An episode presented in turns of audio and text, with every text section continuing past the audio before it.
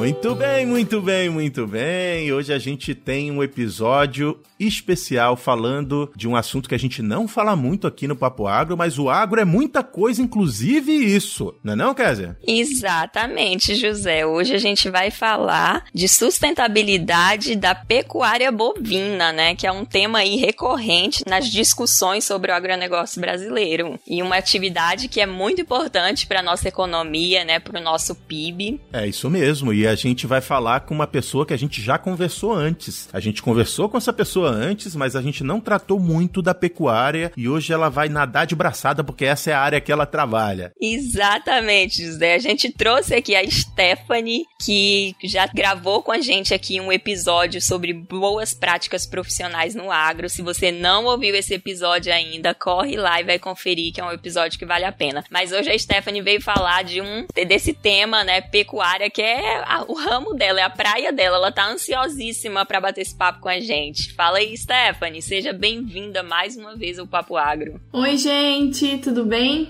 Obrigada de novo pela oportunidade de estar aqui falando com vocês. Hoje esse assunto que super me anima, acho que vai deixar todo mundo também super animado. É uma discussão bem boa que a gente vai ter aqui hoje. É isso aí, a Stephanie vai estar com a gente em dois episódios falando sobre pecuária. Esse primeiro que a gente vai apresentar para vocês hoje. Se vocês gostaram desse primeiro, já marca aí para procurar que daqui a umas semanas vai sair um outro episódio que a gente vai continuar esse papo gostoso. E como a Késia lembrou, a Stephanie fez parte de um dos episódios que a gente gravou anteriormente. Como é que faz para encontrar? Se você encontrou esse episódio aí, sei lá como, eu vou te explicar como é que você faz para encontrar o Papo Agro e ouvir o episódio que a Stephanie gravou com a gente antes e todos os outros episódios que a gente gravou. Esse é o episódio de número 57 do Papo Agro. Na verdade, é o 58. Então tem mais 56 episódios Não. além desse. Você encontra a gente procurando em qualquer um dos agregadores e programas que distribuem podcast aí, como Papo Agro. E se você não souber como encontrar a gente nesses agregadores, você pode ir lá no Google e colocar Papo Agro que a gente vai aparecer por lá. É facinho, encontra a gente lá. E aí, se você quiser falar com a gente nas redes sociais, a gente também tá lá em todas as redes sociais como Papo Agro e no Instagram como Papo Agro Podcast. É isso aí, pessoal. Bora pro papo, minha gente. Preparada aí, Stephanie?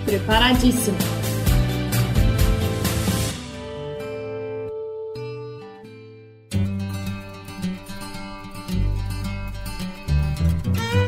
Você está ouvindo Papo Agro, o seu podcast sobre o agronegócio. E hoje com José Neto e Késia Gonçalves.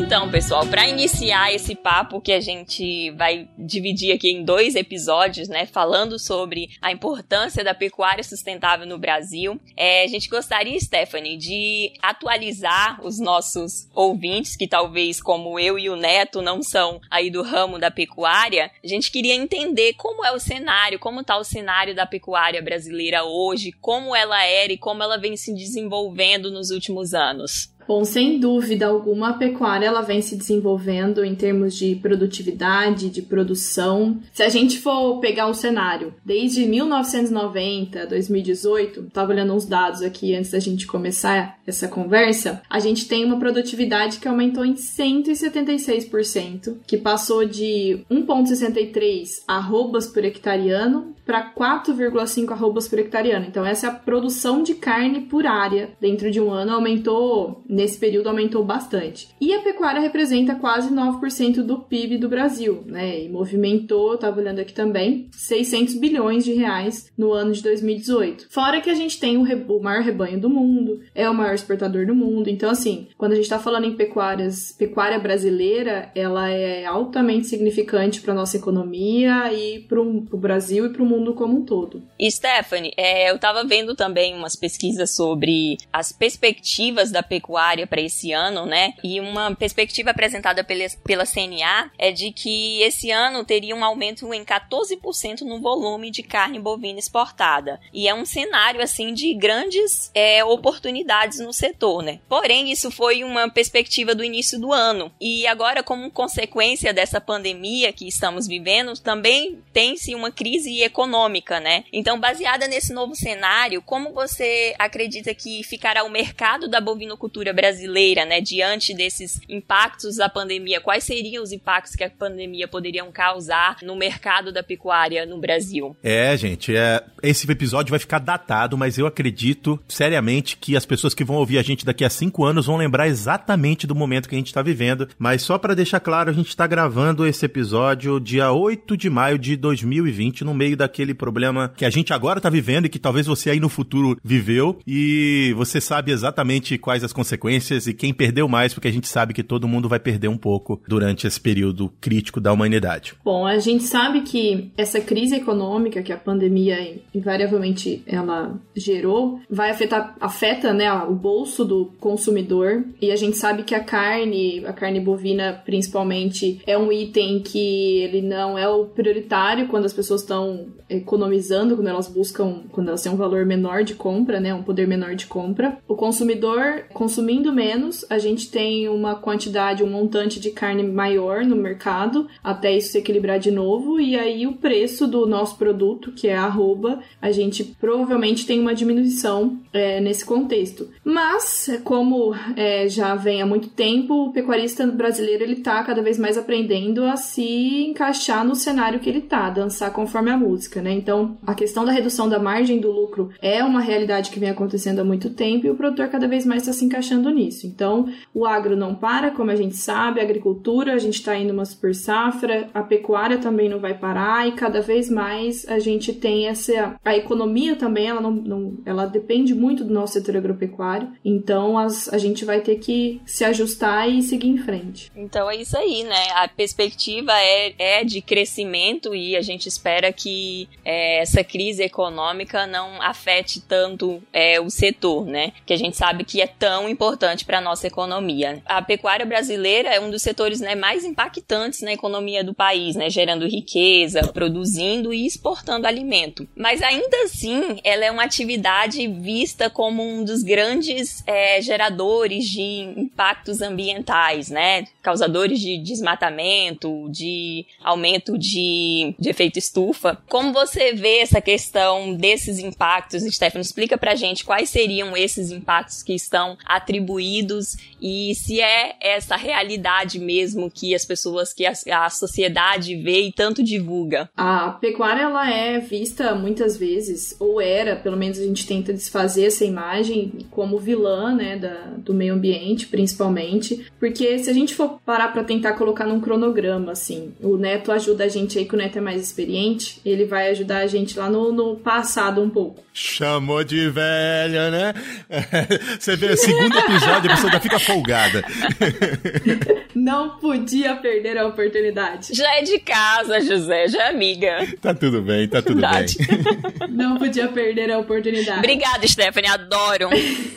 adoro quando convidados ou o José, porque ele, ele zoa a gente durante a gravação e nos bastidores.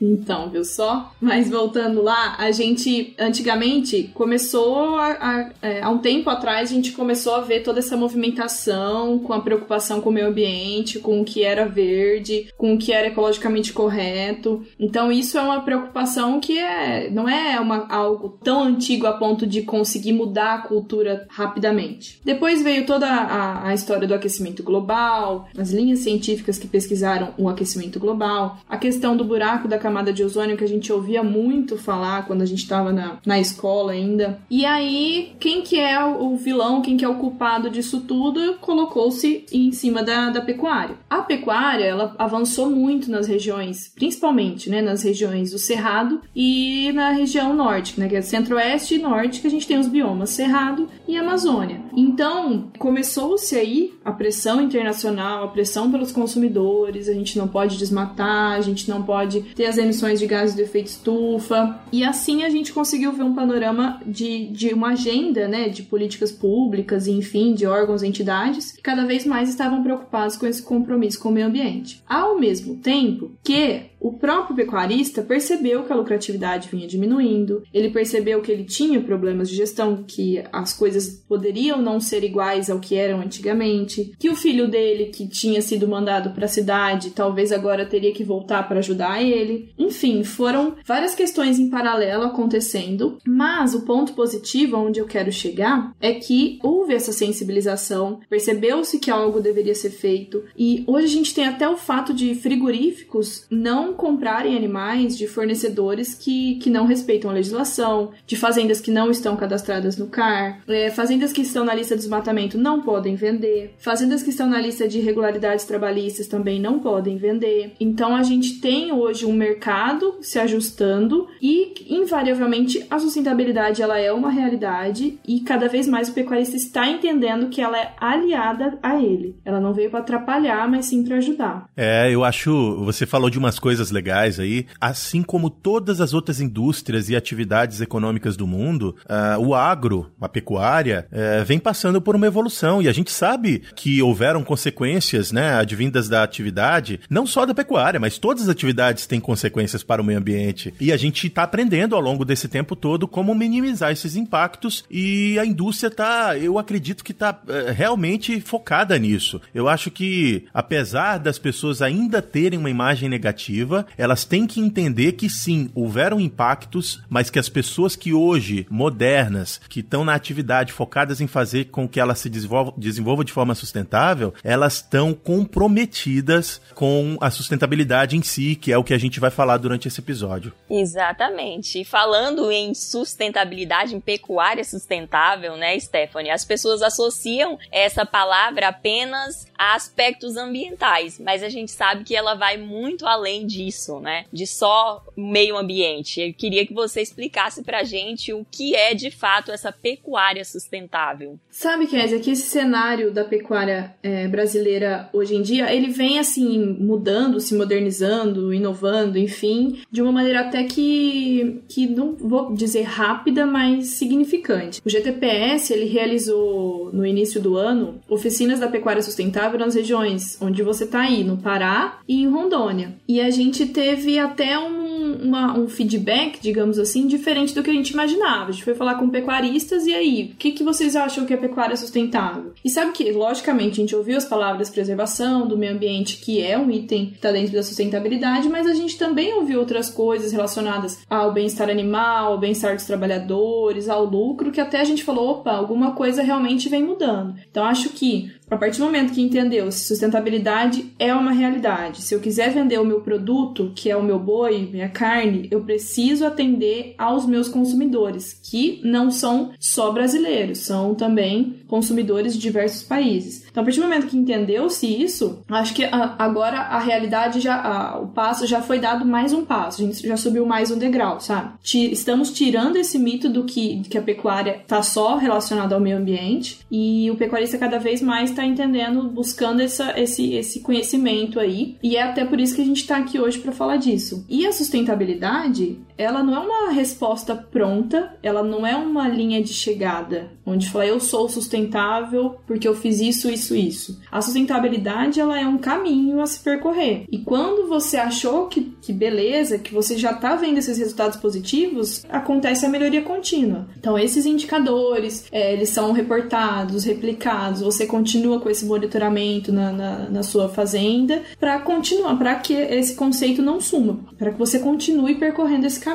O que eu costumo falar é que a, a e, né, não só eu, mas a sustentabilidade ela é uma consciência primeiramente. Então, quando a gente tratar daqui a pouco dos assuntos mais profundos do que é sustentabilidade, o pessoal vai perceber que na verdade são algumas atitudes que nem passam pela nossa cabeça, mas elas geram ações sustentáveis. Então é uma reflexão reflexão sobre como deveria ser as coisas, como deveria ser o mundo sustentável, como deveria ser a minha casa sustentável, até é o que, que eu preciso fazer para que isso aconteça. É, então, é, eu estava pensando aqui, né? Sustentabilidade, de fato, é fazer com que a gente consiga explorar os recursos que a gente tem da melhor forma possível pelo maior tempo possível. A gente sabe que parte dos recursos que a gente utiliza para sobreviver como ser humano, eles são finitos. E a gente tem que fazer com que essa finitude não seja tão curta, né? Que a, que, que a, que a sobrevida dos recursos seja mais longa. E pensando nisso, exatamente nesse conceito, é que a gente entende o que a Stephanie acabou de dizer. O que a gente trata como um protocolo de sustentabilidade hoje, não necessariamente vai ser o protocolo de sustentabilidade daqui a um ano. Porque talvez daqui a um ano a gente tenha evoluído enquanto, enquanto atividade e outras coisas tornam-se importantes lá na frente e que a gente não vê como importantes hoje. Então é, eu, eu acredito nisso, que a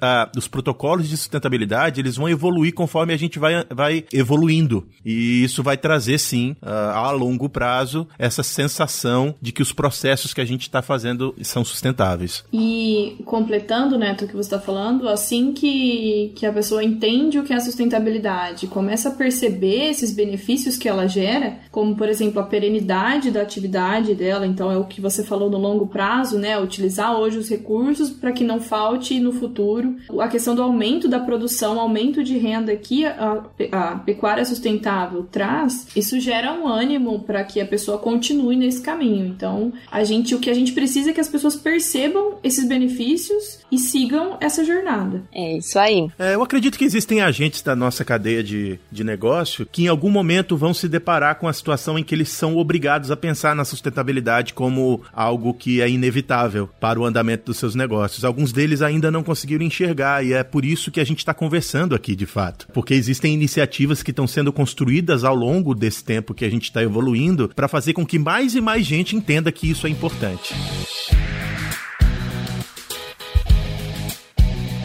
E tem ferramentas, né, que são muito importantes no desenvolvimento da pecuária sustentável e uma delas são as tecnologias de produção, né? Temos várias técnicas disponíveis para tornar a produção de carne bovina cada vez mais sustentável. Queria que a Stephanie falasse um pouco para a gente sobre essas principais tecnologias e como elas estão sendo desenvolvidas hoje na pecuária bovina. Quando a gente comenta de sustentabilidade, dois desafios principais eu acredito que é o que vem na cabeça de de todo mundo que está ouvindo a gente agora, que é a questão do desmatamento e é a questão da emissão de gases do efeito estufa. E logo mais a gente vai aprofundar e ver outras coisas que a sustentabilidade, os outros desafios da sustentabilidade. Mas quanto a, a por exemplo, a emissão de gases do efeito estufa, a gente tem uma tecnologia, uma prática que reduz essa emissão de gases do efeito estufa e traz um aumento de renda direto na pecuária. Vamos ver se vocês adivinham qual que é. Você não me aperta não, menina, que eu não sei nada de negócio de pecuária.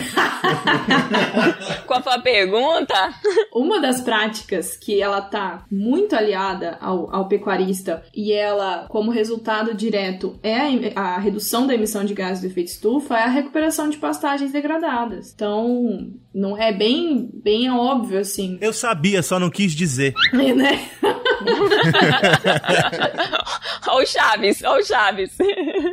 Mas tem várias pra gente citar. Recuperação de pastagens degradadas, os sistemas integrados também, eles estão né, nessa lista. A questão das florestas plantadas, ainda mais na região onde eu tô aqui, na, no sudeste do Mato Grosso do Sul, a gente tem as plantações de eucalipto, por exemplo. E até daqui surgiu a carne carbono neutro, né? Uma iniciativa da Embrapa, onde se consegue comprovar que aquela carne produzida naquela área, onde tem pastagem e floresta plantada crescendo, né? O eucalipto ali, por exemplo, toda a emissão que pode ter ocorrido ali pelos animais, ela é mitigada, ela é captada pelo pela, pela, pela floresta plantada. E não só. Uma realidade que a gente tem hoje, precisa colocar isso em pauta é que as pastagens também, elas são fontes que absorvem, como a gente comentou da recuperação de pastagens, são captadoras desse do CO2 que está no ar e transformam isso em carbono. Lógica? Bom, deixa eu dar uma explicada porque daqui a pouco vem todo mundo falar, né? Que vocês são agrônomos, vocês sabem. Hum. O gás carbônico, o metano são é, os gases principais que a gente tem no, do efeito estufa. E quando a gente tem uma pastagem em crescimento, qualquer planta que a gente tem em crescimento, então a floresta plantada, uma pastagem bem manejada e produtiva, que é o que a recuperação de pastagens faz, a gente tem uma captação desse carbono do ar e colocação na terra. Então, a, gente, a matéria orgânica da nossa terra ali, quanto mais a gente tiver, maior a captação desse, desse carbono, desse, desses gases do efeito estufa que estão no ar. Quanto à questão do desmatamento, é, hoje a gente tem essa, esse questionamento, né? Será que a gente precisa abrir mais áreas novas, né? Desmatar para produzir mais? E já é também uma, uma pauta bem conhecida, já tem uma resposta bem conhecida que é não, a gente não precisa abrir novas áreas para produzir mais. A gente tem que produzir maior quantidade de arrobas, por exemplo, né? Um indicador arrobas por hectare ano. E existe também uma questão que é muito trabalhada quando a gente fala em termos de sustentabilidade, que é o desmatamento zero versus o desmatamento ilegal zero. É importante que as pessoas entendam o conceito do que é o desmatamento zero e o conceito do que é o, o desmatamento ilegal zero, né? Então a gente hoje ainda tem áreas no Brasil que legalmente podem ser abertas. Há necessidade disso? A gente tem que estudar, né, caso a caso, mas o mais importante de tudo é que a gente tem uma legislação ambiental, uma das mais modernas, podemos dizer assim. E temos o Código Florestal que faz o seu trabalho aí na legislação e adequação da, da propriedade nos quesitos do meio ambiente. É, a Stephanie citou aí algumas ações já em andamento, né, para a promoção da sustentabilidade. A gente sabe que existe várias, né, ações é, para a promoção de sustentabilidade que depende tanto do governo quanto da, da própria cadeia produtiva, né. E no âmbito governamental, é, a promoção da adequação ambiental ela tem se dado em três dimensões, que é no crédito, na regulação e no suporte tecnológico. Né? Acho que a Stephanie pode até conhece muito mais essas ações e pode falar é, mais sobre elas pra gente. Acho que no crédito, uma das mais conhecidas aí é o programa ABC, e no suporte tecnológico temos as, o programa de boas práticas agropecuárias, e na regulação, o Código Florestal acho que é a principal ferramenta aí. Em 2009, o Brasil ele firmou um compromisso é, lá na Conferência do Clima de reduzir suas emissões de, de gases do efeito estufa e aí foi elaborado, né, foi constituído um plano setorial para a consolidação de uma economia de baixa emissão de carbono, traduzindo em letras o Plano ABC. O Plano ABC, ele compõe a adoção de práticas que a gente até já citou aqui. Vamos lá, quem, quem vai lembrar quais são as práticas que podem ser adotadas para reduzir a emissão de gases de efeito estufa? Uma eu já falei, que é a recuperação de pastagens degradadas. E eu já falei também das florestas plantadas e da integração, né, lavoura, pecuária, floresta. Que que mais? Cadê a cola, José? Vou dar uma dica, hein? A agricultura usa muito isso. Na verdade, a agricultura usa isso. Você está falando de mecanização, uso de fertilizantes, uh, tem muita coisa que a agricultura faz. tem muita coisa. O plantio direto. Ah, agora eu entendi! Oh, plantio direto na pastagem, moçada. Olha, abre o olho. Uhum. Não, não, a tua praia, Neto, Neto. Agora eu posso falar. o plantio direto da agricultura, a fixação biológica de nitrogênio na agricultura também estão dentro dessas, dessas práticas que o plano ABC compõe e o tratamento de dejetos animais também. Então, é, são práticas bem amplas e que estão diretamente ligadas com a melhoria da produção, né? Aí o Plano ABC, ele, ele desenvolveu o Programa ABC. Uma das ações do Plano ABC foi o Programa ABC Cerrado, que juntou a Embrapa, Senar, Banco Mundial, e aí existia a capacitação desses pecuaristas, né, desses produtores rurais, pecuaristas e agricultores. Existia assistência técnica gratuita também para esses produtores adotarem essas práticas e também a linha de financiamento do Plano ABC, que a Kézia comentou, que é muito importante, é um investimento, a gente sabe, investimentos em pastagens, por exemplo, que é a minha praia aqui na, na área de recuperação de pastagens degradadas, a gente pode ter um custo, por exemplo, de 1.500, 2.000 reais reais o hectare. Então, se a gente for, dependendo do tamanho da propriedade, a gente tem um alto investimento a ser realizado, né? Mas é, foi disponibilizado 3 bilhões no plano, no plano agrícola e pecuário de 2011, 2012 para que o plano ABC acontecesse. E o programa de boas práticas agropecuárias? Quer que eu fale do BPA? Isso, o BPA. Fala um pouco sobre o que é o BPA pra gente. O BPA, ele é o, as boas práticas agropecuárias, né? O programa de boas práticas agropecuárias, ele nada mais é que normas e procedimentos que visam é, a uma pecuária sustentável. Existe um manual de boas práticas agropecuárias que eu recomendo muito a leitura, então são técnicas ali que também você consegue é, enxergar o, a melhoria na sua produção bem, bem direta. Então envolve desde gestão da propriedade rural, qual que é a função social do imóvel rural, como que você vai gerir os recursos humanos, o meio ambiente, as instalações rurais, o manejo pré-abate dos animais, o bem-estar animal, pastagens, controle sanitário, enfim, N coisas que, que esse manual contempla. Então, é importante, acho aqui, né, visto tudo que a gente comentou até agora, eu quero dizer que a gente já tem muita coisa na área e a gente só precisa que as pessoas busquem saber mais, entendeu? Enxerguem essas oportunidades. Bom, as meninas falaram de um monte de siglas e programas interessantes que a gente não vai muito profundo hoje, mas se você que está ouvindo aí quer que a gente fale um pouquinho mais profundo sobre um ou outro programa citado, a gente pode convidar a Stephanie para gravar alguma coisa mais específica. Eu, eu, acho que ela vai, vai. Você aceita o convite já, eh, Stephanie? Não tenha dúvidas, adoro falar sobre esse tema e é um prazer sempre estar aqui com vocês. Opa, então olha só, se vocês querem ouvir mais sobre o assunto, manda uma mensagem pra gente que a gente programa um episódio para falar a fundo desses programas. E aí eu acho que a gente falou também aí, citou, né, que tem ações também desenvolvidas pela própria cadeia produtiva, como a Stephanie já comentou aqui com a gente. E uma dessas respostas a essas mudanças realizadas pela cadeia produtiva da pecuária bovina foi a criação do GTPS. E a Stephanie, que conhece bem, que está aí participando aí de um, de um, programa desenvolvido aí pelo GTPS, é, pode falar pra gente o que é o GTPS, quem participa e qual é a missão desse programa, de, desse grupo, né, que foi criado pela própria cadeia, que vem da própria cadeia produtiva. Existem muitas iniciativas bacanas falando sobre sustentabilidade e o GTPS é uma delas. E quando eu descobri o trabalho que, que ele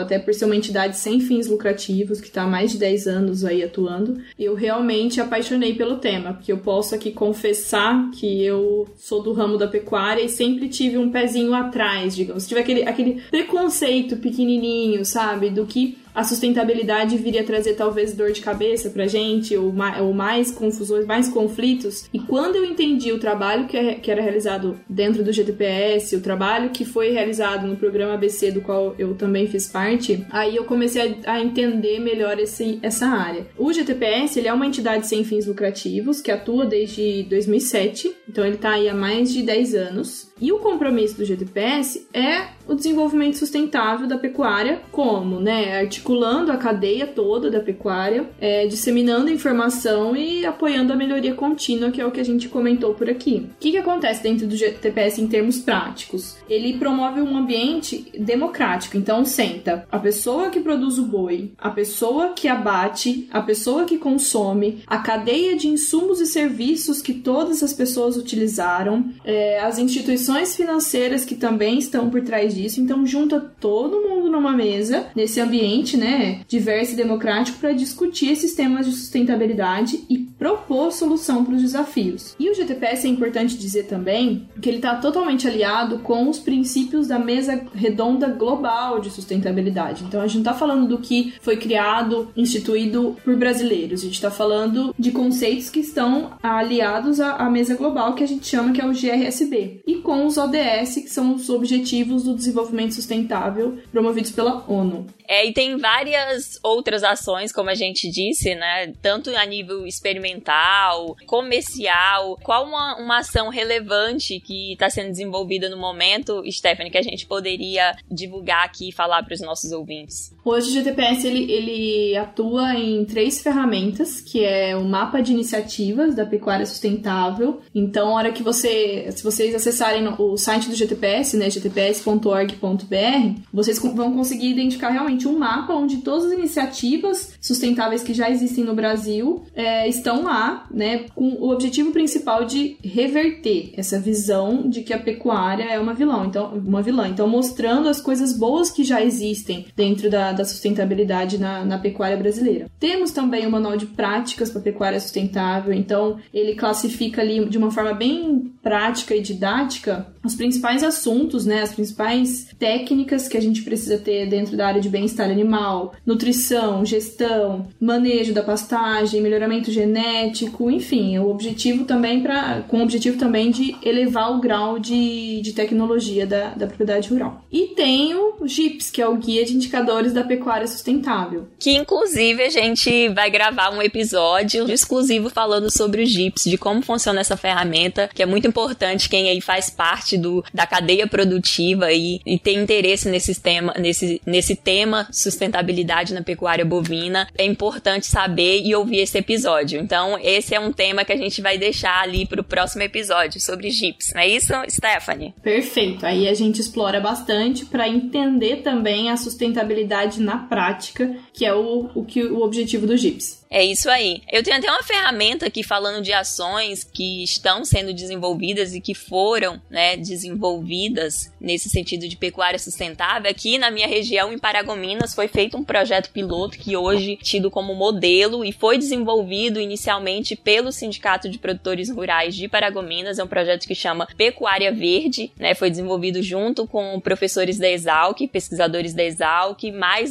outras é, instituições não governamentais e é um projeto que visa o desenvolvimento de práticas mais sustentáveis na pecuária bovina, baseando em soluções tecnológicas e no fortalecimento da agropecuária para o aumento da eficiência produtiva. É, a ideia desse projeto é aumentar a capacidade do setor para atender tanto as exigências do mercado quanto a ma maximização dos benefícios sociais, ambientais e econômicos da atividade. E é um projeto muito legal que foi iniciou, se eu não me engano, em 2011 aqui, né, com três anos anos eles já apresentaram excelentes resultados. Ano passado, o pessoal, o professor da Exal que veio aqui é, divulgar, né, como foi os resultados desse projeto piloto com seis propriedades aqui do município e um projeto que nasceu aqui, que foi expandido, está sendo é, servindo de modelo para outras regiões. Então a gente tem muitas iniciativas por todo o Brasil de modelos, né, de pecuária sustentáveis. Então isso já é uma realidade. É, o papo tá bom,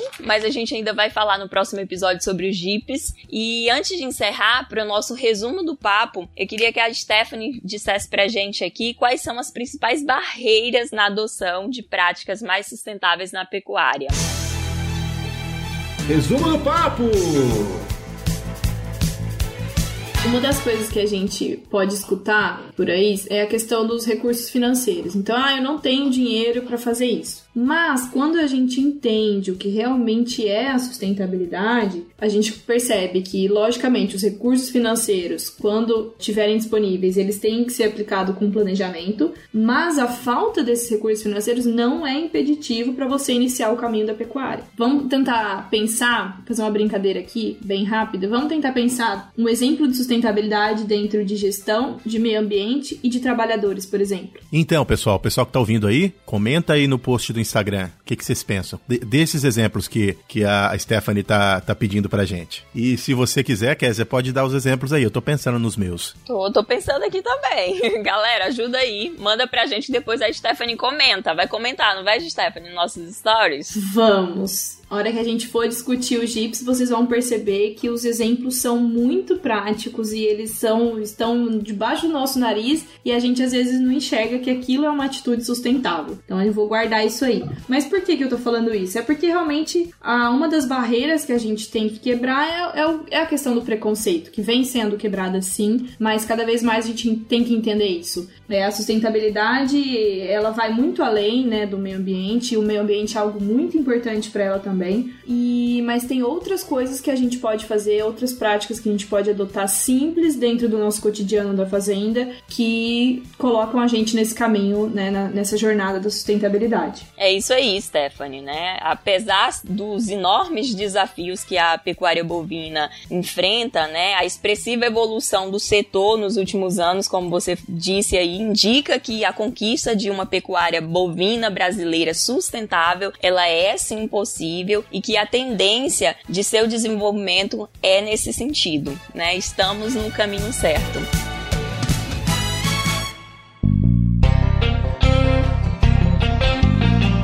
Queria agradecer Stephanie, mais uma vez pela tua disponibilidade de gravar com a gente. É sempre bom te ouvir. Acho que você vem sempre com muita informação. Então a gente te agradece e a gente se vê logo mais no episódio que a gente vai falar exclusivamente sobre Jeeps. Galera, até mais. Tchau, tchau. Agrobeijos para vocês. Mas antes, Stephanie, quer deixar suas redes sociais aí pra galera te acompanhar? Se despedir da turma? Muito legal esse papo hoje aqui com vocês. É, eu quero deixar aqui para vocês as redes sociais do GTPS, que é GTPS Pecuária, e o site do GTPS que tá novinho em folha, tá muito legal também, que é gtps.org.br.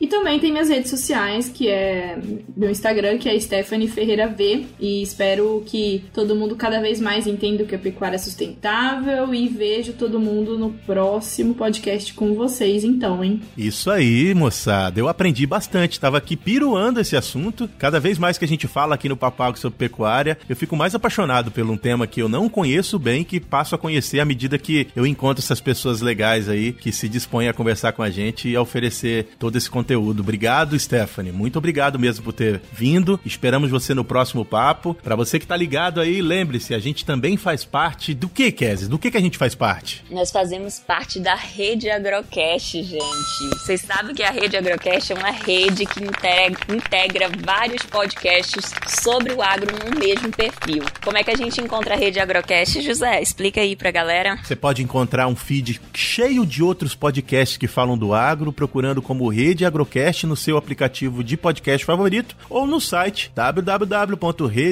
www.redeagrocast.com.br. Final de papo, um abraço para quem de abraço, um beijo para quem é de beijo. Tchau! Agrobeijos, turmas, até o próximo papo. Tchau, tchau.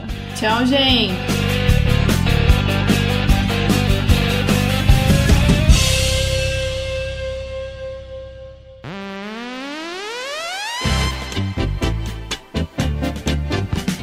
Esse aqui é o. Como é que fala, gente? Cinquentésimo? Cinquentésimo sétimo? É isso? Cinquentésimo sétimo? Eu tô certo? Sabe que eu não sei também. Ajuda dos, dos universitários. Pesquisa no Google. É, é isso mesmo, eu acho. Outro dia eu tava gravando aqui, eu falei, gente, eu não sou professor de literatura, eu não sei falar direito, vocês ouvem aí, tenta, tenta entender a gente. É, tenta entender. Bom. E as minhas redes sociais é Stephanie. Ixi, gente, esqueci. Vou colar aqui. Stephanie Ferreira.